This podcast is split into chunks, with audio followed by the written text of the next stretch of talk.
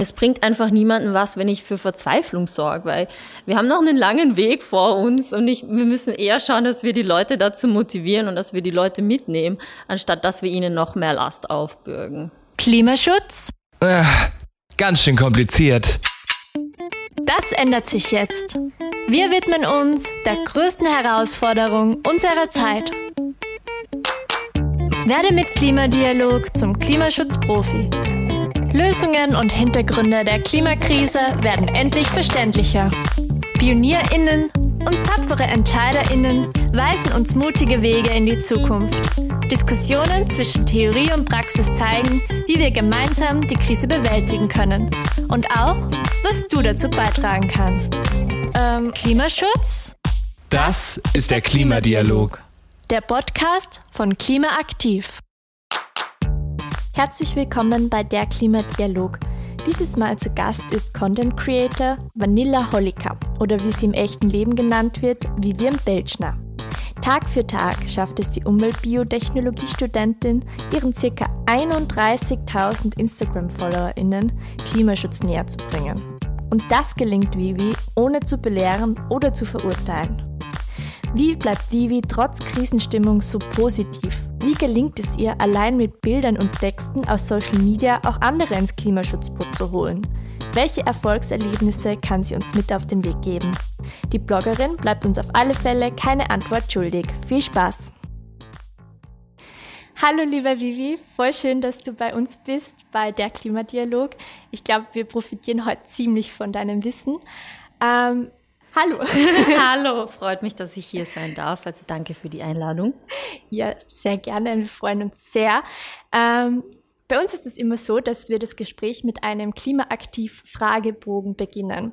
Du kannst dir das so vorstellen, als hättest du ein Formular vor dir. Also es darf nicht zu lang sein, die Antwort, weil Zeilen gehen ja auch aus. Mhm. Und ich würde würd sagen, wir starten gleich einmal. Der Klimaaktiv-Fragebogen. Ich beschäftige mich mit der Klimakrise, weil. Weil ich die Notwendigkeit dafür sehe und weil ich durch mein Studium relativ viel Background-Informationen dazu erfahren habe und es einfach, ja, notwendig ist, sich damit zu beschäftigen. Klimakrise oder Klimawandel? Klimakrise. Warum? Weil es eine Krise ist.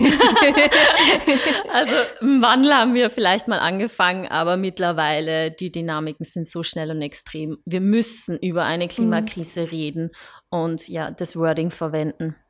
Fliegen oder Zugfahren? Zugfahren. Zugfahren?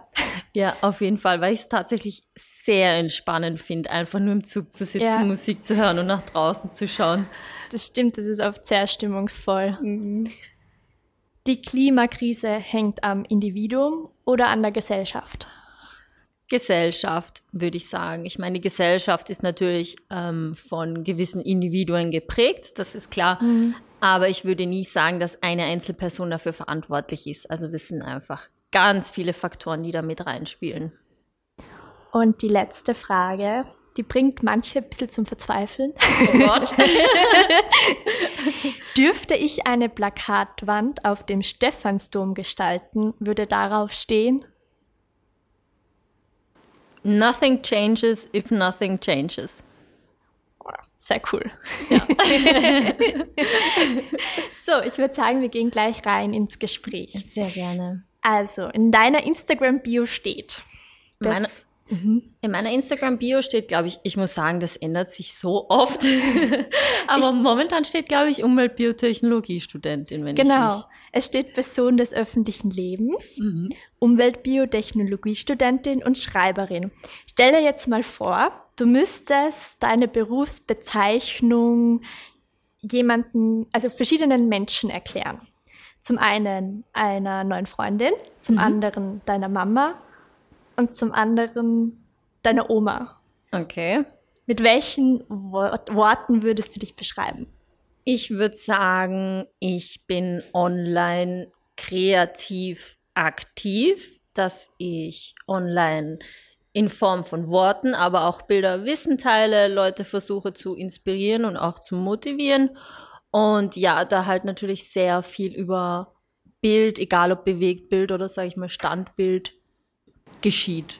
Also du würdest es allen drei gleich. Das so würde ich es, glaube ich, meiner Oma sagen. Und deiner Mama?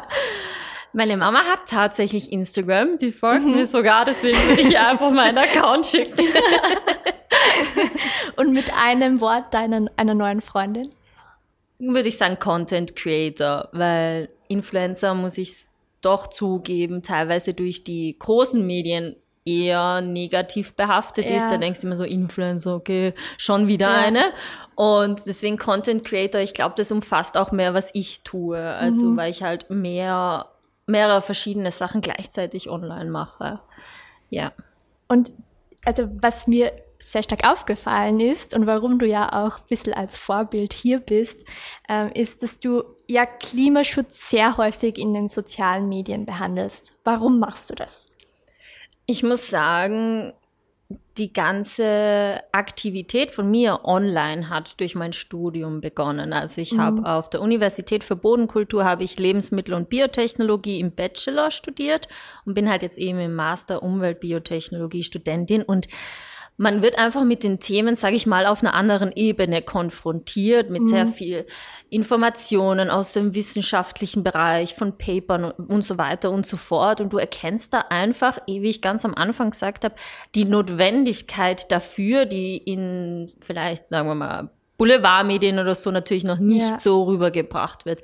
Das heißt, ich habe irgendwie einen Weg versucht, die Themen, die mich persönlich bewegen und die mich persönlich interessieren, mit anderen zu teilen. Und mhm. das hat ganz, ganz am Anfang mit meinem Blog eigentlich begonnen. Also ich hatte erst einen Blog und dann einen Instagram-Account. Ja. Und ja, später habe ich dann halt einfach gemerkt, dass es auch sehr viele Menschen gibt, die froh sind, wenn, sagen wir mal, schwere Themen leicht aufgearbeitet oder leichter aufgearbeitet mhm. werden, weil sie dann einfach zugänglicher werden, wie wenn man jetzt ein Paper liest oder, weiß mhm. ich nicht, einen elendslangen Beitrag online. Also dafür hat man ja nicht einmal immer die Zeit und die Ressourcen übrig. Das heißt, so einem Instagram-Beitrag mit so vier, fünf Slides, den kannst eher mal lesen, ja. sagen wir so. Und deswegen, ja, habe ich einfach für mich erkannt, okay, das sind Themen, die ich online langfristig behandeln möchte. Und ja, ich glaube, ich habe noch eine Weile zu tun und ich habe auch noch eine Weile Material. Ja. Also du willst quasi auch Wissenschaft nahbarer machen. Genau, ja. Also ich finde gerade den Begriff von Wissenschaftskommunikation tatsächlich auch mega spannend, weil man erfährt einfach während dem Studium auch von so großartigen Projekten und so großartiger mhm. Technologie, wo du dir denkst, warum weiß davon niemand? Und es wird den Menschen ja auch ganz, ganz oft irgendwie Hoffnung geben, ja. wenn sie auch erfahren würden, hey, was tut sich eigentlich wirklich alles, anstatt immer nur von der nächsten Flutwelle und dem nächsten Waldbrand zu hören. Es ist natürlich beides wichtig, sage ich mal. Die Katastrophen brauchen auch ihren Raum. Ja. Aber ich finde es immer, immer wichtig, dass man nicht vergisst, es tut sich ja auch was. Ja. Die Frage ist halt nur, wie schnell. Ja. Ähm, was mir aufgefallen ist, also wir bei Klimaaktiv, wir beschäftigen uns ja recht viel mit Radfahren, E-Mobilität, Gebäudesanierung, effiziente mhm. Geräte, bei Top-Produkte und so weiter. Und es sind recht große Themen. Und es sind, aber diese Themen, die kommen oft in den sozialen Medien nicht so wirklich vor. Warum glaubst du, ist das so? Gute Frage. Ich denke, also ich gerade was die Mobilität angeht, muss ich sagen, finde ich, die kommt teilweise schon vor. Mhm. Also ist natürlich sehr bubbleabhängig. Ja. Also kommt drauf an, in welchem Kreis man sich dreht. Ja. Also gerade was meine Leute angeht, beziehungsweise den Leuten, die ich folge, da muss ich schon sagen, da wird sehr oft Mobilität, auch E-Mobilität, mhm. E-Bikes, E-Autos und so weiter behandelt. Ähm, ja, ich denke, Ansonsten kann ich dir ehrlich gesagt die Frage gar nicht beantworten. Vielleicht sind es zu große Themen für sehr mhm. viele, dass sie denken, okay, sie sind so weit gespannt, dass sie nicht wissen, wo anfangen bei der ganzen Thematik. Oder ihnen fehlt tatsächlich die Informationen dazu, dass sie sich nicht trauen. Das ist ja auch ganz oft der Fall, dass sie denken, okay, ich weiß viel, viel, viel zu wenig darüber, mhm. sage ich lieber nichts. Mhm. Ja. Aber hättest du einen Tipp, und jetzt alle, die auch auf den sozialen Medien unterwegs sind, wie man das besser näher bringen kann, dass das ja auch wichtige Themen sind? Ich würde einfach sagen, anfangen, weil mhm. wir machen alle Fehler. Wir machen alle mal Falschaussagen, wir machen alle mal vielleicht schwierige Aussagen. Ich meine, das ist im realen Leben so und es ist im Online-Leben so. Ja. Wichtig ist nur, dass man danach mit der Kritik, sage ich jetzt mal, oder mit den kritischen Worten, die man bekommt, dass man mit denen reflektiert umgeht. Ich hab, mhm. ich bin auch schon in Fettnäpfchen getreten, wo ich mir gedacht habe, Herrst, wie, wieso, wieso schreibst du sowas? Also im Nachhinein natürlich. Aber manchmal ja. sieht man es einfach auch nicht und manchmal braucht man dann halt ein paar mehr Augen, die dann sehen, okay, die Aussage war vielleicht nicht ganz so korrekt, aber wir sind Menschen, wir machen ja. alle Fehler. Einfach anfangen und ja, leider ist ja das Sprichwort da ziemlich ja passend, wenn man sagt Learning by Doing. Ich habe es mhm. immer gehasst, wenn man mir das gesagt hat, aber es ist halt so. Mit jedem weiteren Beitrag oder mit jedem weiteren Artikel wird es einfach besser. Es mhm. ist einfach so. Ja, du hast ja auch einmal in einem anderen Podcast gesagt, das habe ich gehört, man kann gar nicht zu 100 Prozent nachhaltig leben. Warum ist das so? Es geht einfach gar nicht. Ich meine, ich finde es immer ganz, ganz schwierig, wenn man von so einer Absolute, Absolutität, wurscht, wenn von 100 Prozent redet, sagen wir mal ja. so, allein wissenschaftlich gesehen kann man nie 100 Prozent mhm. erreichen, weil ich, was müsste ich sein? Ich müsste Selbstversorger sein, das heißt, ich müsste mal alles selber anbauen. Da fängt man schon mal an, das kann sich kein Student im siebten Bezirk irgendwie leisten. Das geht nicht. Dann bräuchtest du Strom, du müsstest autark sein, du müsstest deinen eigenen mhm. Strom irgendwie produzieren. Und lauter solche Sachen, das geht einfach gar nicht. Du kannst vielleicht, wenn du gut bist, 90, 95 Prozent erreichen. Aber selbst wenn du nachhaltige Produkte kaufst, dann kommt die Frage, ja, es ist ja trotzdem Konsum und ist nicht der nachhaltigste Konsum, mhm. wenn du mhm. gar nichts konsumierst. Weißt du, deswegen, ich finde es halt einfach immer wichtig, dass wir alle das tun, was wir tun können, weil wir haben alle unterschiedliche Ressourcen, wir haben alle unterschiedliche Kapazitäten.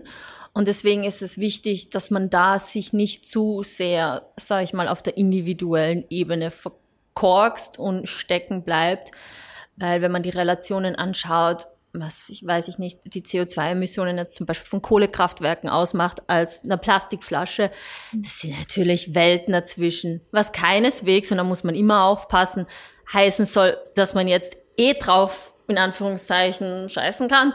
Das natürlich eh nicht, aber ja, es ist eine Gratwanderung, was die Kommunikation angeht, weil man muss den Menschen ja Hoffnung geben, dass sie mit ihrem Tun was ändern können, aber trotzdem nicht so viel auferlegen, dass die Schultern einfach zu schwer werden und dass sie einfach das Gefühl haben, okay, was ich mache, bringt eh nichts. Also. Und würdest du sagen, wenn wir jetzt beim Individuellen bleiben, würdest du sagen, du lebst nachhaltig genug? Würde ich sagen, ja, weil ich tue äh, in meinem Umfeld und mit meinem Wirkungsbereich, ja. sage ich jetzt mal, das Beste, was ich kann. Also natürlich könnte ich noch, weiß ich nicht, was ändern. Es gibt immer Möglichkeiten, mhm. wo ich vielleicht noch ein Stück nachhaltiger sein kann und noch ein Stück umweltfreundlicher. Das gibt's immer. Aber momentan habe ich einen Stand erreicht, mit dem ich zufrieden bin, ähm, wo ich sage, okay, ich lebe nachhaltig, ich schaue auf die Umwelt, aber ich bin auch ein Mensch, ich mache auch Fehler. Ich habe auch vielleicht mal irgendwo einen Kauf getätigt, mhm. der jetzt nicht der grünste Kauf auf dem Planeten war. Aber ja, ich bin halt auch nur ein Mensch, so wie wir alle. Natürlich. Mhm. Ähm, was ich immer total schwierig finde, und ich glaube, das ist auch in unserem Alter, also so, ich glaube, das ist auch so Mitte 20. 27, ähm, ja. 27. Und Ende, Ende. da ist ja oft die Thematik mit dem Reisen. Mhm. Ähm, dass man, also ich finde es wird einem schon so ein bisschen mitgegeben, oh Reisen, das ist so wunderbar, das ist so toll, wenn man so 20 bis 30 ist, da soll man schon die Welt sehen. Und dann gibt es das Fliegen, das ganz viele CO2-Emissionen verursacht. Wie gehst du mit dem um, also mit diesen Erwartungen irgendwie? Ja, da muss ich mittlerweile auch sagen, ähm, es ist schwierig. Auch bei der Debatte muss man immer die Relationen im Hinterkopf behalten. Und wenn man kann, ist ja auch wieder eine Kapazitäts- und Ressourcenfrage. Kann ich mir jetzt ein Nachtzugticket zum Beispiel leisten? Die sind momentan einfach noch extrem teuer im Vergleich zum mhm. Flugzeugticket. Also ich weiß nicht, das kostet ja teilweise dreistellig und fliegen kannst mittlerweile einstellig. Mhm. Also es sind, ich sagen wir so, die Frage kann man nicht mit einer einzelnen Zeile beantworten, weil es so viele verschiedene Faktoren beinhaltet. Gehen wir jetzt mal davon aus, ich bin ein 20-jähriger Student und habe keine Kapazitäten und Ressourcen, jetzt mir ein Nachtzugticket zu kaufen. dann geht vielleicht ein Tageszugticket, die sind manchmal ein bisschen billiger. Dann kommt wieder die Frage, habe ich die Zeit dazu? Also wenn man fliegt, natürlich die CO2-Emissionen kompensieren ist mal ein Anfang.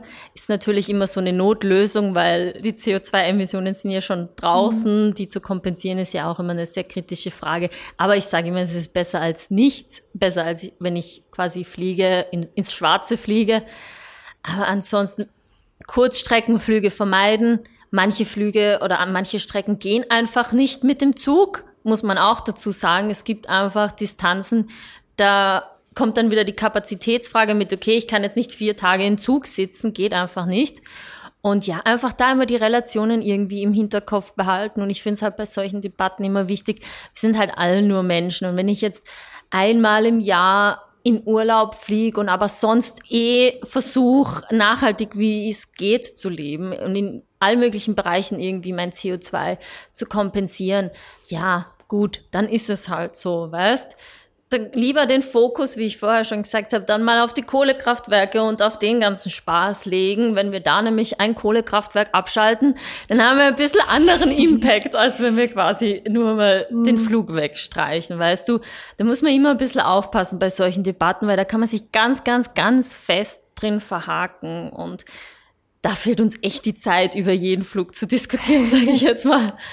Ich glaube, das fällt einem auf, auf, wenn man deine Beiträge auf Instagram sieht, dass du nicht belehrend wirkst, dass du nicht deinen Zeigefinger erhebst und sagst, ah, das geht über, aber überhaupt nicht. Mhm. Ähm, aber du machst es trotzdem zum Problem, die Klimakrise.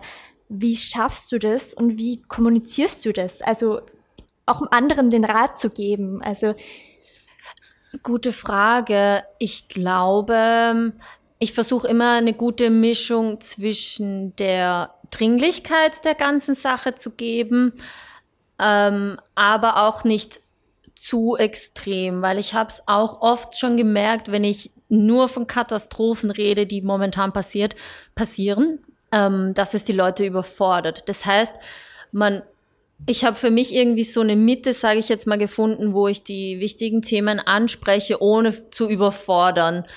Ich versuche oft auch immer optimistische Sachen dazwischendurch mal wieder reinzubringen und zu sagen, okay, schaut's Leute, es tut sich eh auch einiges. Ähm, ich denke, das ist tatsächlich Übungssache, was die Klimakommunikation angeht. Aber da habe ich glaube auch viel während meinem Studium gelernt, dass man einfach über manche Themen gefühlsarm redet. Mhm. Und so gehe ich, glaube ich, an die Sache rein. Ich sage, schau, okay, da ist das und das passiert, da und das tut sich gerade, so ist es halt einfach. Mhm. Es bringt halt, denke ich mir persönlich immer, es bringt halt niemanden was, wenn ich in die Kamera heule und sage, okay, es ist alles ganz furchtbar, weil die Leute, die sehen mich ja als auch Vorbild. Ich krieg so oft die Frage gestellt, glaubst du tatsächlich noch, dass wir was ändern können? Was eine enorme Frage ist, wo ich mir eh immer denke, okay, ob ich die jetzt beantworten mhm. kann, ist eine andere Frage. Aber man muss halt immer, sag ich mal, im Hinterkopf behalten, man hat einfach die Verantwortung, wie man was kommuniziert. Und es bringt einfach niemandem was, wenn ich für Verzweiflung sorge, weil mhm. wir haben noch einen langen Weg vor uns und ich, wir müssen eher schauen, dass wir die Leute dazu motivieren und dass wir die Leute mitnehmen, anstatt dass wir ihnen noch mehr Last aufbürgen. Und wie machst du das jetzt so? Also du also Klimaschutz ist jetzt nicht so ein guter Icebreaker. Man kommt nicht rein und sagt so, ja, die Klimakrise, es brennt schon wieder. wie, ja. wie vermittelst du das Menschen und hast du eine persönliche Erfolgsgeschichte, wo dir das schon mal passiert ist? Also, dass du entweder einen Beitrag geschrieben hast oder mit jemandem persönlich geredet hast, mhm. wo du dann das Feedback gekriegt hast, oh, da tut sich was? Oder? Ja, tatsächlich eher, aber in meinem privaten Umfeld, muss ich sagen. Ähm, ich bin schon immer als die Öko-Tante abgestempelt worden. es war halt einfach so, ich war immer diejenige, die zu Partys ihren selbstgemachten veganen Brownies mitgebracht hat und lauter so Sachen. Es war für mich aber kein Problem. Ich habe das einfach gern gemacht und irgendwann äh, im Laufe der Zeit hat sich das dann quasi so entwickelt, dass die Leute dann schon gefragt haben, hey, wieso sind heute keine veganen Brownies da? Also ich denke halt immer so, man soll irgendwie so sein eigenes Ding machen, eh wie du vorher gesagt hast, ohne zu belehren. Und mir ist einfach Klimaschutz so wichtig für mich selber mhm. und das, was ich tue, dass ich glaube ich, wenn ich, sage ich jetzt mal, im Reinen mit dem bin, was ich tue, mehr Menschen dazu motiviere, wie wenn ich jetzt auf eine Party gehe und sage, ja, hey, wieso gibt's da nicht das und wieso sind da Plastikbecher? Mhm. Das bringt einfach nichts. Da stoßt man nur auf Konfrontation. Es sorgt für, weiß ich nicht, Aufruhr, ganz viel Energie geht da drauf und deswegen denke ich mir immer, wenn man was verändern möchte, muss man einfach das Vorbild dafür sein, wie man selbst behandelt werden möchte und ja, also ich habe tatsächlich halt eben, weil du nach einer Story gefragt hast, ähm, es mit äh, einem Freund von mir erlebt, dass ich halt immer gekocht habe, vegane Sachen gekocht habe und aber nie groß was dazu gesagt habe. Ich habe äh, natürlich war klar, dass ich mich pflanzenbasiert ernähre, aber ich habe halt einfach so gekocht, wie ich koche. Und im Laufe der Monate hat es sich dann so entwickelt, dass äh, einer meiner Gerichte zum Lieblingsessen wurde. Und dann hieß es, hey, wann machst du mal wieder die Bowl? Und so, weißt du, so glaube ich, können wir tatsächlich auch für Veränderung sorgen, ohne dass wir mal sagen, okay, könntest jetzt nicht mal das tun oder kannst jetzt nicht mal das tun. Da stoßt man einfach irgendwann ja. auf Wände, ganz ehrlich. Habe ich selbst zu oft erfahren. Ich war an dem Punkt, ich habe daraus gelernt. Aber was natürlich dann auch auffällt bei dir, und ähm, das merkt man jetzt auch an deiner Art und wie du drüber sprichst. Du hast ja auch gute Neuigkeiten bei deinen Beiträgen und ich finde, das wirkt alles sehr optimistisch auf eine Weise. Wie bleibst du optimistisch in der Klimakrise? Weil ich finde, oft fällt man dann sogar in eine Ohnmacht, wenn man sich denkt, boah, was soll man denn jetzt noch machen? Wie bleibst du optimistisch? Also komplett. Ich muss sagen, ähm, ich habe natürlich auch diese Ohnmachtstage, sage ich jetzt mal, gerade wenn man solche Hochwasser sieht oder wenn man die Waldbrände mhm. sieht, die ja dieses Jahr wirklich extrem auch durch die Medien vermittelt wurde, was ich so gesehen richtig, richtig gut fand, weil mhm. ich glaube, ganz, ganz viele Leute dieses Jahr aufgewacht sind, auch in Österreich oder sage ich mal in europäischen Ländern, wo eher so eher Klimawandel, na, das passiert uns eh nicht, mhm. das Motto war. Ähm, wie ich optimistisch bleibe, ich habe mittlerweile lernt, leider eher durch schlechte Erfahrungen, dass ich mich auch abgrenzen muss. Also mhm. ich tue, was ich kann. Und wenn dann ein Tag kommt, an dem es mir, sage ich jetzt mal, zu viel wird, dann lege ich tatsächlich das Handy weg. Ich weiß, dass es ein enormes Privileg ist, dass mir dazu teil wird, dass ich Nachrichten einfach mhm. ausschalten kann. Dem bin ich mir sehr bewusst. Aber manchmal geht's einfach nicht, weil sonst die mentale Gesundheit drauf geht. Mhm. Und sowas wie Klimadepression oder Climate Anxiety, was schon ganz viele Menschen mittlerweile haben, sich einfach entwickelt. Und wenn wir alle ausbrennen im wahrsten Sinne, dann können wir auch nichts mehr verändern. Mhm. Das heißt, man muss da einfach einen Weg finden, wie man selbst bei dem ganzen Aktivismus nicht drauf geht. Und das ist so, sage ich mal, ein Umgang, ja, ich glaube, den muss man gerade als Aktivist lernen. Und ich habe halt in meinen ersten Jahren einfach Vollgas gegeben. und ich bin echt in sowas wie eine Klimadepression geraten, dass ich mir irgendwann gar nichts mehr erlaubt habe. Mhm. Also das war dann im Winter, ich glaube 2018, am Christkindlmarkt, wo ich mir gedacht habe, nein, ich kann mir jetzt nichts kaufen, weil das mhm. ist Plastik.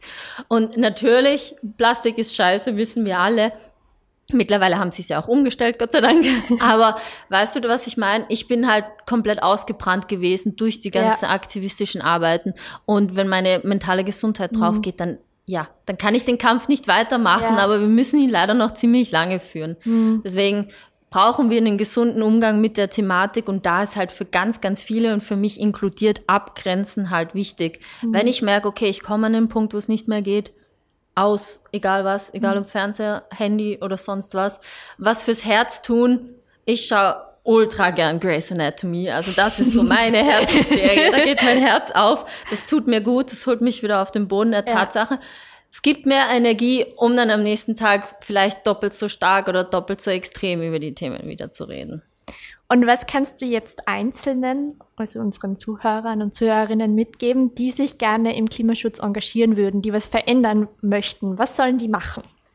Also ich würde einfach mal, also so habe ich persönlich angefangen, mein eigenes Leben analysieren. Mal schauen, okay, wie lebe ich eigentlich? Welche Ressourcen benötige ich?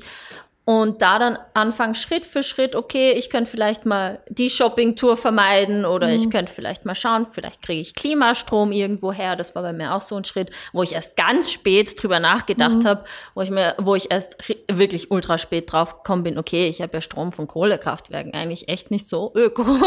Aber das ist halt einfach ein Prozess. Nachhaltig zu leben ist ein Prozess und man fängt klein an Und ganz viele fangen auf der Straße an, sage ich jetzt mal, mhm. dass sie als Freunde oder als Begleitung mit auf Demos gehen und dann denken, die oder die ganzen Speeches dort hören und sich denken, okay, da ist doch was dran, ich will mehr machen sich einfach aktiv mit der Thematik auseinandersetzen, wenn es geht. Ganz viel lesen oder ganz viel schauen, habe ich auch gemacht. Mhm. Ich habe alle Dokus durchgeschaut, die es gibt.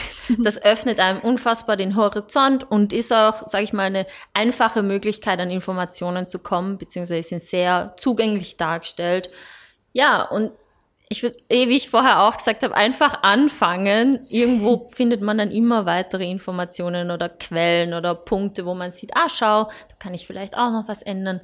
Und ja, irgendwann kommt man dann an den Punkt, würde ich sagen, wo du dann merkst, okay, auch der in, eh, wie wir vorher geredet haben, als Individuum habe ich halt auch nur gewisse Grenzen. Mhm die ich beeinflussen kann. Und darüber hinaus muss ich halt einfach auch was tun. Ich würde fast sagen, das ist so das Last Level vielleicht, wo man dann beim Thema Nachhaltigkeit ankommt. Und da sind dann die großen Hebel in Einsatz. Also wir nehmen mit, einfach anfangen. Ich würde sagen, einfach wirklich anfangen und vielleicht am besten mit Leuten drüber reden. Ähm, und sich informieren. Ja, mhm. man muss auf jeden Fall eine Mot eigene Motivation bringen. Weil wenn mir jemand sagt, ähm, oder wenn ich auf jemanden zugehe und sage, hey, lebe mal nachhaltiger und er aber nicht die eigene mhm. Motivation mhm. dafür hat, dann ist es langfristig nicht durchhaltbar für die Person. Ja. Man braucht eine eigene Motivation und die muss man finden. Ganz viele haben das eben mit Veganismus, dass ihnen die Tiere halt einfach unfassbar am Herzen liegen. Für die anderen ist es die Natur, wenn Ökosysteme immer kollabieren. Jeder hat einen anderen Motivator mhm. und den muss man finden und dann muss man anfangen. Sehr schön. Ja. Wir kommen jetzt auch schon zu den zwei beiden letzten Segmenten. Mhm. Ähm, ich habe dich ja schon informiert, dass ähm, wir immer am Ende einen Klimaaktiv-Tipp weitergeben. Der Klimaaktiv-Tipp. Hast du uns einen Klimaaktiv-Tipp ähm, mitgebracht für unsere Zuhörer und Zuhörerinnen? Ja, ich habe mir tatsächlich überlegt, was ich mitbringen könnte, was man nicht eh schon relativ oft liest oder weiß. Weil wenn ein Doku-Tipp oder so, ich glaube, da kennen wir jetzt mittlerweile einige.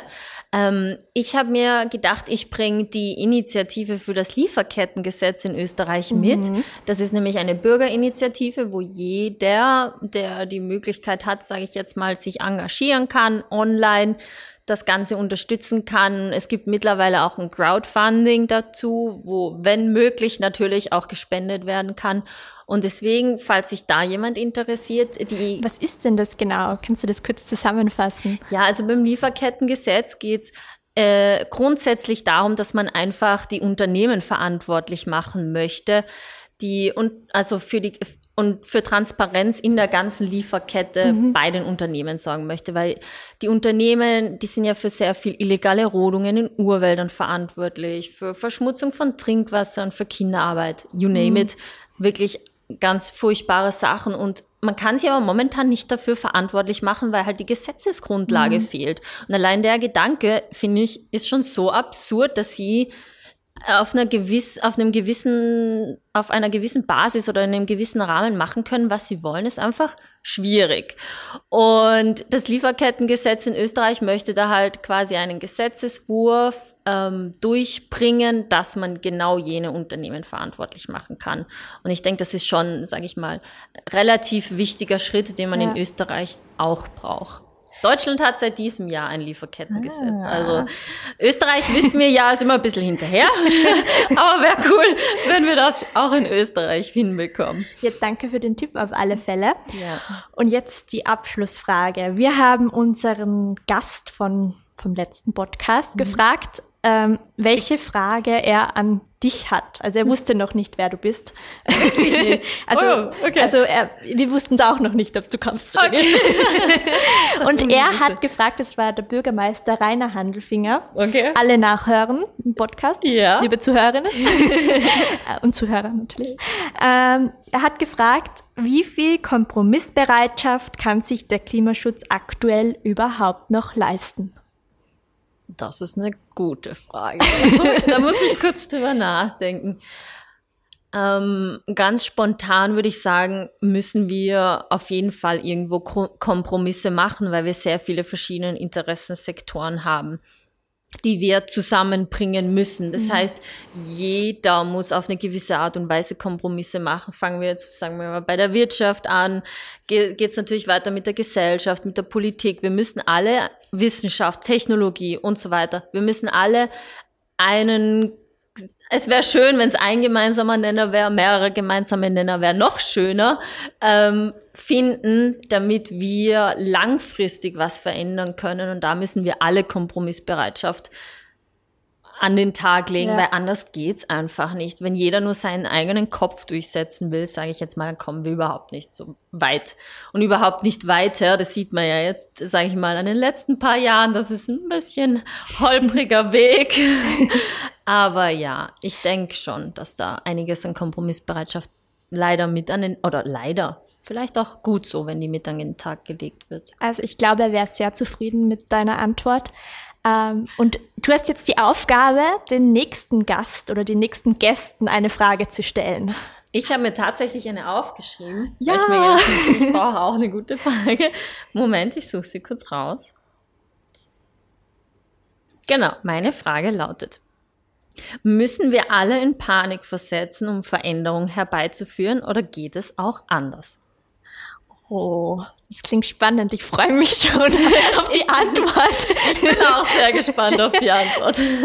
Ja, dann, liebe Vivi, vielen, vielen Dank, dass du da warst. Vielleicht noch für die ZuhörerInnen. Wo kann man dich finden? Also hauptsächlich momentan auf Instagram unter dem Namen Vanilla Holika. Da bin ich doch am aktivsten zurzeit und ja, rede über all mögliche Themen in Sachen Klimakrise, Umweltschutz, Klimaschutz und ja, teile einiges an Informationen, würde ich sagen. Ja, vielen, vielen Dank. Es war mir eine Ehre. Ich sag danke. Das war wirklich, wirklich schön. Danke. Das war der Klimadialog, ein Podcast von Klimaaktiv, der Klimaschutzinitiative des Bundesministeriums für Klimaschutz, Umwelt, Energie, Mobilität, Innovation und Technologie.